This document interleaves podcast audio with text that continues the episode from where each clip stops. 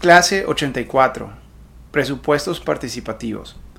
Definir los fondos, mecanismos e instituciones que permitan que las necesidades de inversión de cada barrio cada año se decidan por los contribuyentes. Bueno, pues continuamos con estos nuevos eh, eh, criterios para una ciudad transparente, sobre todo en el tema del financiamiento o del manejo del dinero en una ciudad, desde los, eh, la transparencia de los ingresos y la profesionalización o modernización de los servicios para que cada uno de ellos sea autosuficiente o, mejor aún rentable y que le deje ganancias a la sociedad y a los ciudadanos como socios y como inversionistas. Pero en este caso vamos a hablar de cómo se gasta y cómo involucramos a la ciudadanía en, esa eh, parte de la discusión. Y ahí es donde entra este tema de los presupuestos participativos. Pero eh, a diferencia de lo que se ha intentado en muchos lugares y que se sigue haciendo, como un ejercicio cívico pero simbólico, vamos a ver cómo lo podemos convertir en algo realmente transformador. Entonces, primero, entender el problema actual. Porque ha predominado mucho este, este fenómeno de la participación ciudadana. Y el problema, y una de las razones por las que en todo este análisis de, buen gobierno y de ciudades del futuro y de ciudades inteligentes no tenemos ni siquiera un capítulo propio de participación ciudadana, es porque lo que representa el concepto actual de participación ciudadana, eh, no nomás es ineficiente e inefectivo, sino que aparte sirve para justificar una gran cantidad de vicios de mala gobernanza. Entonces, por eso queremos romper por completo con esa filosofía y no vamos a hablar de participación, ciudadana, vamos a hablar de, autogestión, que es un paso mucho más alto y eso vamos a hablar en, el siguiente, eh, en la siguiente herramienta, en la siguiente clase sobre, sobre ese concepto de autogestión. Eh, que, es a esto que nos referimos, es el, el tema de que los ciudadanos tengan todas las herramientas necesarias para, para no ir a, platicar, a dialogar, a opinar, sino para resolver sus propias necesidades y que la autoridad diseñe las herramientas para darle esas eh, herramientas a la ciudadanía eh, y, que eh, las reformas y los procesos de, diálogo sean para diseñar las herramientas que los ciudadanos necesitan para ellos resolver ese problema y con eso pues abrimos este, tema de presupuestos participativos. Pero bueno, primero, a ver, pero ¿por qué somos tan críticos con el tema de participación ciudadana moderna? Primero, es ya para muchas ciudades y para muchos países, es un tipo de, de trámite. Se, se, se percibe como un mero protocolo. O sea, el, que la legislación te pide que vas a hacer una reforma, vas a hacer un proyecto de infraestructura, vas a hacer algo transformador, ya sabes que lo vas a hacer. Y ya sabes más o menos cómo va a ser y, eh, todo lo diseñó alguien ya desde escritorio. Y esa es parte de la planeación de escritorio de lo que hemos platicado que no funciona.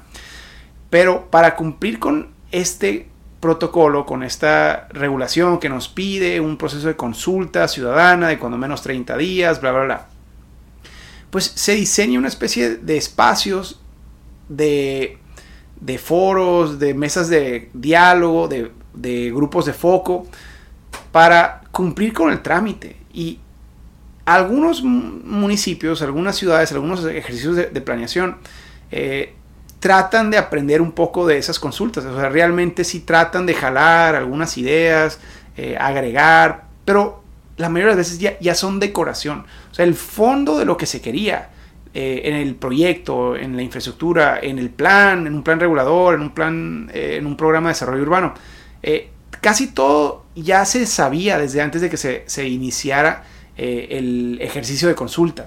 Entonces, el proceso de consulta es para decorar y vender mejor la idea. O sea, el pensar que si, si de tal mesa alguien opinó una cosa y la ponemos en una oración de nuestra propuesta final, eh, aunque no resulte ningún tipo de, impacto real en el, proyecto, cuando menos ya se sienten escuchados. Ese, ese concepto de que se sientan escuchados, ese es el, el gran dolor de cabeza con el que quisiera que rompamos el día de hoy con esta nueva percepción sobre lo que es la participación o lo que debería de ser eh, la dinámica entre las autoridades y el ciudadano.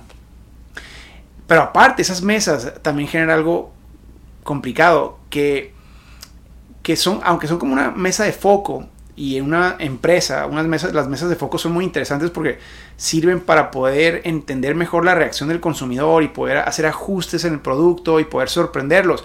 Realmente no le están preguntando qué quieren en el producto. ¿eh? Una buena mesa de foco un grupo de foco no, no le pregunta al, al, consumidor que si qué quisiera, sino que lo intenta conocer para poder darle algo que lo va a sorprender y lo va a enamorar, más de lo que ni siquiera él se imagina porque nunca lo ha probado, nunca lo ha intentado, nunca ha visto este producto. O sea, estamos tratando de inventar un producto.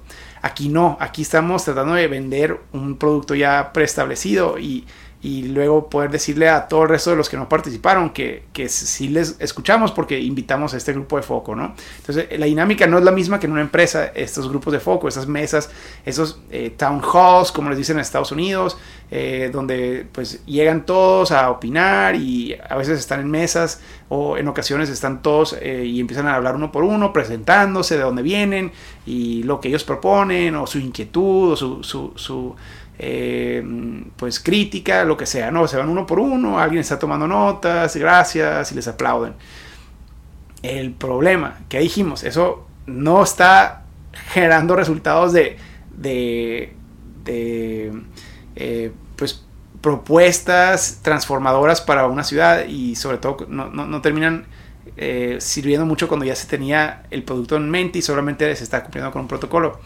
Pero aparte lo que ocurre aquí es que con frecuencia uno o dos o un par de los, de los participantes de estas mesas de, participación gritan, se convierten en, en los que imponen su voluntad y le consumen el tiempo y la energía y las emociones a, los, a los, coordinadores de, de esos eh, espacios de participación, eh, entonces a las autoridades y a todos los demás participantes, sobre todo participantes que llevaban propuestas padrísimas, técnicas, pero pues no llevaban emociones de por medio, simplemente eran más como eh, soluciones muy creativas que ellos podían imaginarse, eh, pero pues que realmente querían pasarla rápido y no perder mucho tiempo. Pero ahora resulta que alguien está llorando en el micrófono y, y otra persona está amenazando con matar a uno de los que está ahí sentado y pues el que iba como ciudadano eh, responsable con propuestas y soluciones no quiere ya meterse en problemas y, y aunque lo haga, ya pocos lo van a escuchar porque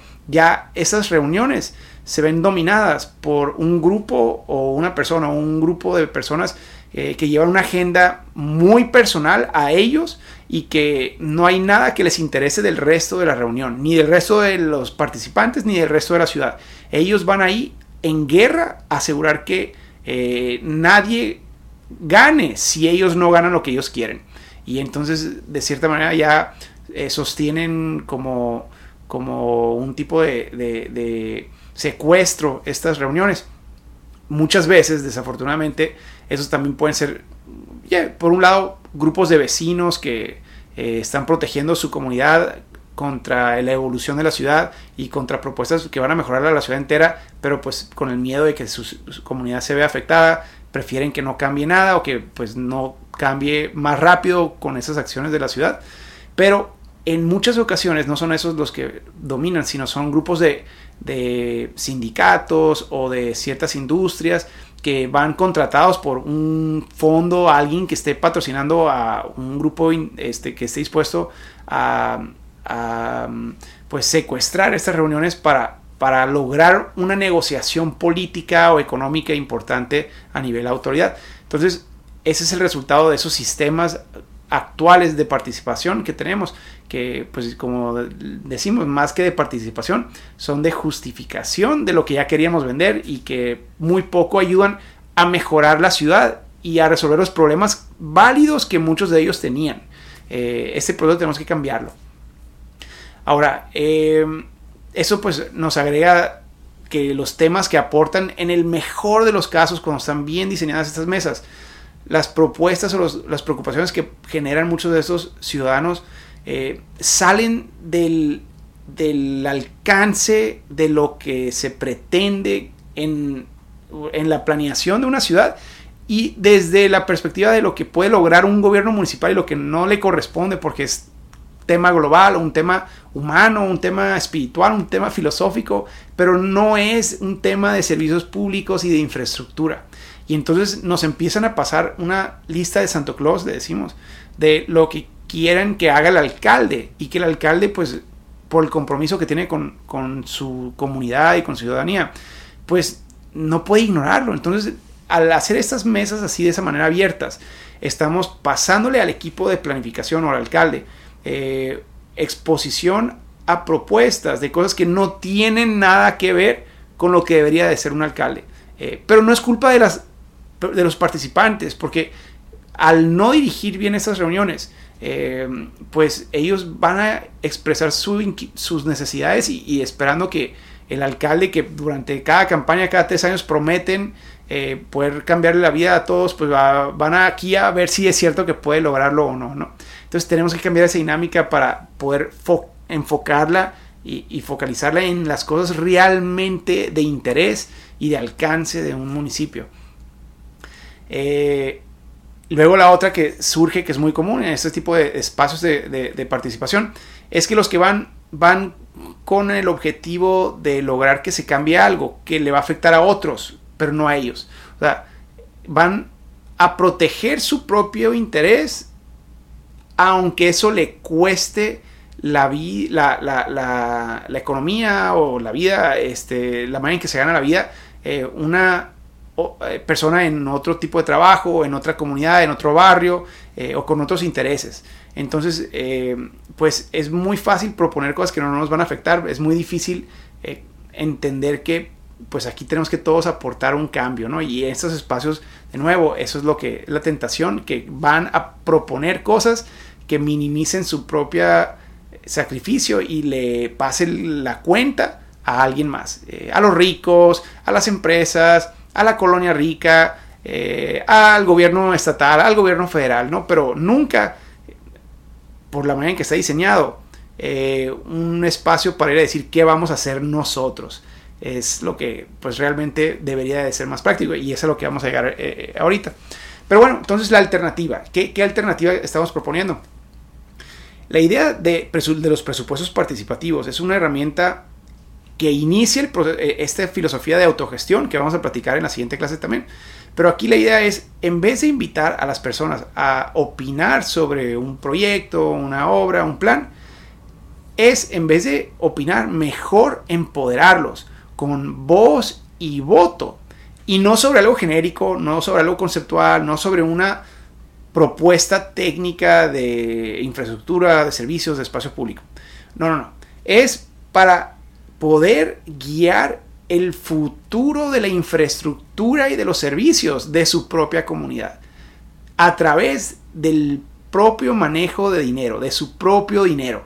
Entonces, la, herramienta, la manera histórica de ser gobierno, es donde gobierno le quita dinero a la, ciudad, a la ciudadanía y el gobierno, sobre todo si es un buen gobierno, hace el mejor uso posible con esa bolsa que se acumuló de todos los ciudadanos que aportaron, eh, pues intentando su mejor esfuerzo hacer las cosas que, que, cree que van a dejar a la mayoría de ellos felices.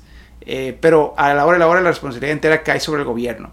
Y el gobierno, eh, pues obviamente no puede saber o adivinar todas las necesidades de tantas miles o millones de personas en algunas ciudades. Y, pues hace su mejor esfuerzo, pero a la hora de la hora son soluciones de one size fits all, o sea que eh, casi todas las ciudades terminan haciendo lo mismo eh, y, como que se, se predominan ciertas prácticas, ciertas tendencias que más o menos funcionan con suficiente gente y eso es lo que el gobierno a la hora de la hora termina haciendo. Las consultas que se hacían eran para, para, pues, ya decíamos, justificar esas acciones que ya se decidieron desde el nivel internacional en muchos casos, pero en ocasiones ayudaban a modificar una o una que otra variable. Aquí lo que estamos planteando es lo opuesto. Aquí estamos planteando que ahora, a través de nuevos sistemas de organización y a través de nuevos eh, mecanismos de participación mucho más tecnológicos, más ágiles, eh, más vinculantes, vamos a disponer eh, presupuesto, un presupuesto, un fondo importante para que los ciudadanos decidan en qué quieren que se gaste ese dinero.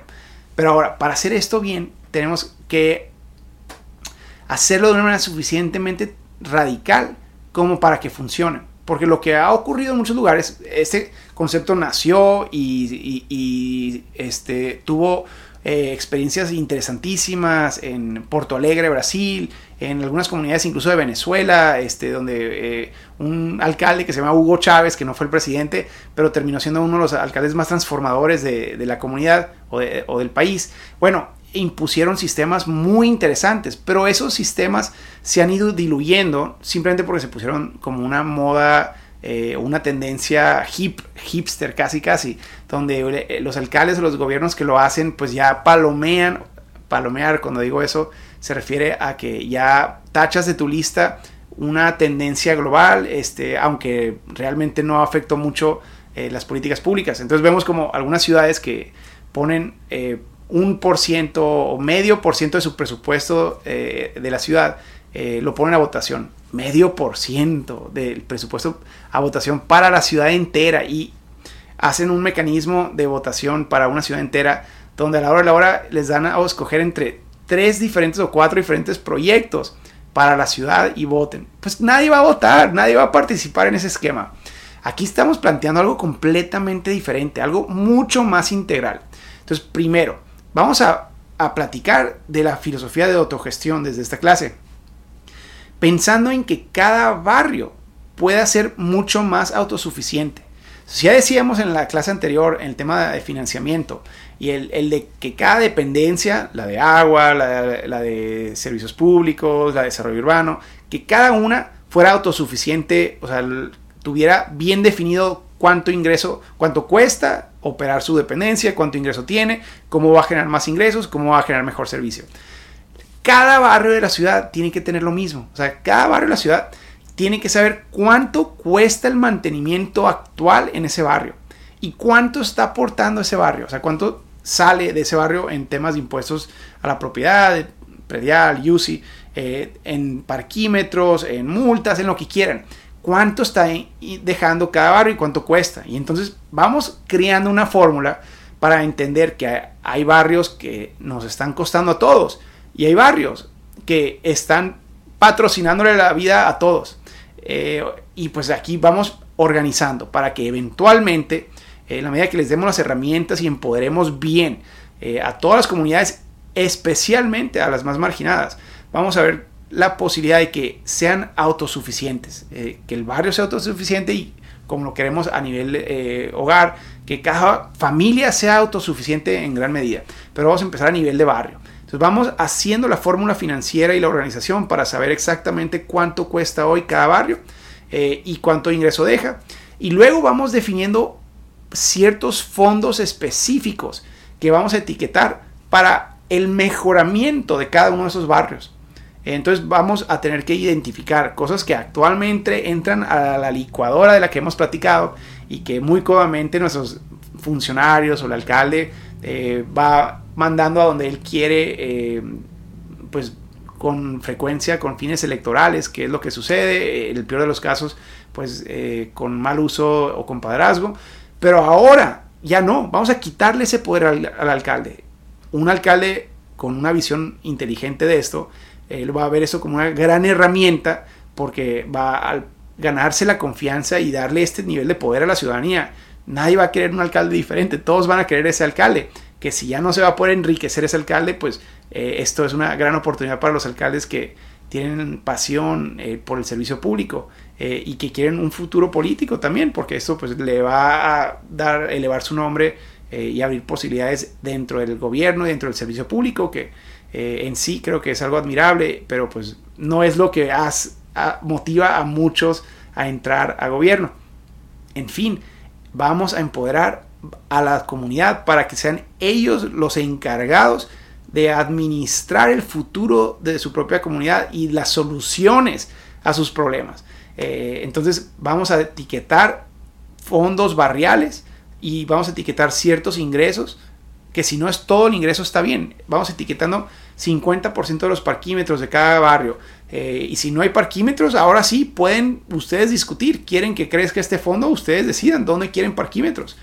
Eh, queremos eh, a lo mejor etiquetar un porcentaje de los impuestos de la propiedad. A lo mejor otros fondos, cuando somos ciudad este, que ya tiene recursos importantes en otros temas, podemos tratar de etiquetarlos barrio por barrio y que cada barrio sepa que cuenta con un, con un ingreso importante que cada año o de manera periódica van a poder destinar hacia las necesidades prioritarias de ese año. Eh, que si un año hay inundaciones, pues perfecto, y hay un fondo, ¿quieren usarlo para eso o no quieren usarlo para eso? Que si hace falta mejoras del parque, que si hacen falta eh, mejoras de, de, calle o de mm, rediseño de calle, bueno, eso ya empieza a depender del barrio y ya no del alcalde. Eso es una eh, gran oportunidad de, de compartir la responsabilidad de gobernar para, para que los barrios que hagan un mejor trabajo, donde la ciudadanía haga un mejor trabajo, sean los que se beneficien más que aquellos donde hay apatía y no hay interés. Y entonces ya no es el alcalde de la culpa, ahora es el ciudadano de nuevo. Entonces estamos eh, balanceando la escala del poder y de la responsabilidad también. Y esto eh, pues va a generar una transformación social como no se imaginan, pero también una transformación de gobernanza. Y ahora sí, ya que tenemos esos, esos fondos etiquetados, esos presupuestos, pues vamos a poder definir esquemas de votación. Ahora, parte de lo importante de esos esquemas es que no podemos poner a votación lo, la propuesta o las ideas que sean. Porque, de nuevo, la, la ciudadanía no son, no son los técnicos, no son los doctores. Entonces, a la ciudadanía en ocasiones te pueden decir los problemas y necesitan cierta asesoría técnica de, las soluciones, pero de todos modos va a haber diferentes soluciones. No siempre hay una sola solución, sino pueden salir diferentes tipos de soluciones. Esa es la que eventualmente ellos eligen. Entonces hay cierta necesidad de acompañamiento técnico para que las propuestas realmente tengan un componente funcional y que, y que sean posibles. Eh, pero a la hora de la hora, pues el que elige la decisión final debe ser el ciudadano para saber este año en qué quiero que se gaste el dinero que estoy pagando o el dinero de nuestra comunidad y lo vamos a votar este, por mayoría y eso va a determinar las prioridades eh, en el orden que, que, ingresen los votos. Este, ahora, otras cosas que, que esto significa, bueno, número dos, yo diría, aparte de asesoría técnica, definir categorías muy claramente. O sea, para mí es importante que se defina, solamente califican inversiones en espacio público, en infraestructura y en equipamiento. Es decir, nada que implique programas sociales o elementos que se gasta el dinero ya no se recupera y no queda como activo, sino al obligar o etiquetar solamente ciertos tipos de inversiones de espacio público, de infraestructura, como pueden ser banquetas, jardinería, canchas, Em, clínicas médicas, escuelas, cosas tangibles solamente. Y el dinero de operación, a lo mejor un porcentaje para la operación de estos, pero solamente un porcentaje menor. Máximo hasta un año de operación ya que se construya eh, o, de mantenimiento ya que se construya, ¿no? Entonces hay que pensar nomás para estar seguro que no se convierta en tentación de gastarse el dinero en cosas que, que no queden como activos permanentes. Y finalmente, cuando una comunidad decide que quiere un proyecto mayor al presupuesto que le corresponde, pues ahora sucede algo muy interesante donde podemos incluir una opción de incrementar el impuesto comunidad por comunidad, dependiendo de las prioridades de esa comunidad. Entonces así una comunidad que decida por mayoría de votación o incluso más que quieren ellos eh, una obra de pavimentación de masiva de su comunidad, pero eso sale del presupuesto. Bueno, aquí puede salir una oportunidad de que ellos decían, ¿sabes qué? Esto va a ser tan importante y nos va a generar tanto valor a nuestra propiedad, porque la pavimentación a la hora de la hora sí genera mucho valor a la propiedad, eh, que queremos que se haga este proyecto aunque no nos alcanza. Entonces la diferencia, cóbrenoslas en nuestros impuestos de propiedad durante los próximos 10 años. Entonces la deuda ya no es del municipio, ahora la deuda es de ellos. Pero esa discusión la tienen que tener ellos como comunidad Y entonces ya no es la autoridad subiendo impuestos, ahora es la comunidad que decidió una inversión que les iba a implicar eh, un gasto eh, adicional y que ellos decidieron que sí era lo que querían. Si se fijan, esto cambia la dinámica de, de los impuestos, del manejo de recursos y de la gobernanza en una ciudad.